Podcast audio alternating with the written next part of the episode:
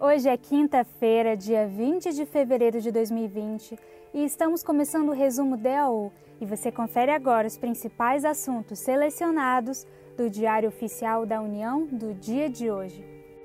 E como destaque, decreto dispõe sobre a programação orçamentária e financeira do Poder Executivo.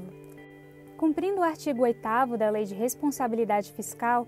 o governo federal publicou na edição extra do Diário Oficial da União de ontem o decreto número 10.249, que dispõe sobre a programação orçamentária e financeira e estabelece também o cronograma de execução mensal de desembolso do Poder Executivo Federal para o exercício de 2020, além de dar outras providências. E os órgãos, os fundos e as entidades do Poder Executivo Federal, integrantes do orçamento fiscal e da Seguridade Social da União, observadas as dotações orçamentárias aprovadas no exercício de 2020, poderão empenhar despesas até os limites estabelecidos no anexo 1 do decreto número 10249 que foi publicado hoje.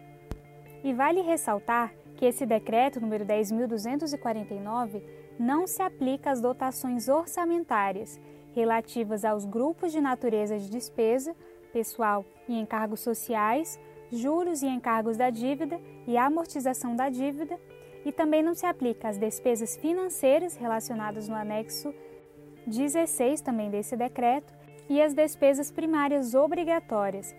relacionadas na seção 1 do anexo 3 da Lei nº 13.898 de 2019, classificadas também na Lei nº 13.978 de 2020 com identificador de resultado primário 1, RP1.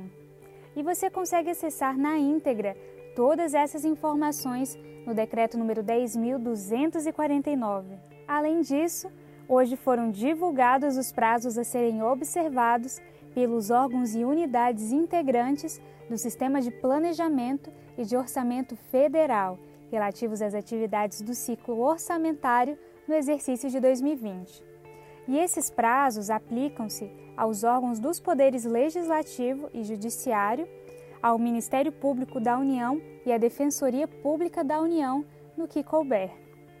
E para saber mais sobre esses prazos para os órgãos e unidades do Orçamento Federal para o ciclo orçamentário de 2020, eu sugiro que você leia a portaria número 4512 da Secretaria de Orçamento Federal. E um destaque para você que é gestor público o Conselho do Programa de Parcerias de Investimentos, o CPPI, opinou favoravelmente e submeteu à deliberação do Presidente da República a inclusão das participações societárias minoritárias detidas pela União no Programa Nacional de Desestatização,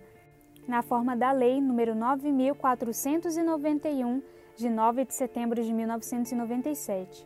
Além disso, o CPPI recomendou que as ações e demais valores mobiliários representativos das participações societárias minoritárias detidas pela União sejam depositadas no Fundo Nacional de Desestatização, o FND, no prazo máximo de 90 dias contados da publicação do ato de inclusão das participações no Programa Nacional de Desestatização. Para saber mais, sugiro que você acesse na íntegra a resolução número 111 do Conselho do Programa de Parcerias de Investimentos, o CPPI.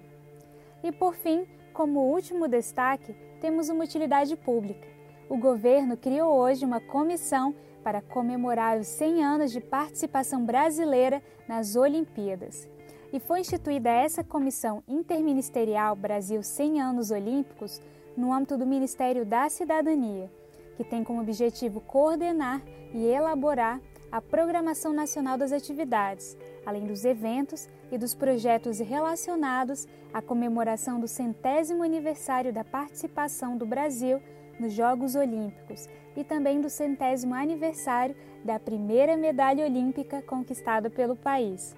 Se você ficou curioso, sugiro que leia o decreto número 10.250 que foi publicado hoje. E esse foi mais um resumo DOU, um serviço oferecido pelo Instituto Protege, em parceria com a editora Fórum.